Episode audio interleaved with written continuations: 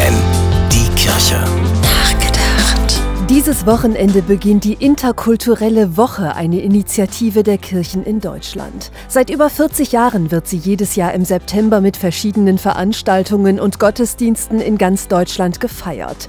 2022 ist sie aktueller denn je, denn noch nie waren so viele Menschen weltweit auf der Flucht.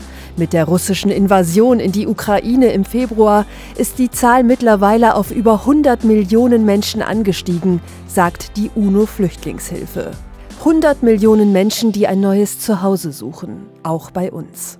Wie das am besten gelingen kann, ist auch ein Thema der interkulturellen Woche. Dabei betonen die Kirchen, die Fähigkeiten und Ressourcen, die die Menschen mitbringen, sind eine Bereicherung für unsere Gesellschaft. Genau nach dieser Devise handeln auch die zahlreichen Initiativen, die in den vergangenen Monaten entstanden sind, um etwa die Geflüchteten aus der Ukraine dabei zu unterstützen, sich hier ein neues Leben aufzubauen. Sie sorgen dafür, dass die Kinder einen Platz in der Schule oder der Kita finden, sie vermitteln Wohnungen und wenn möglich auch Jobs.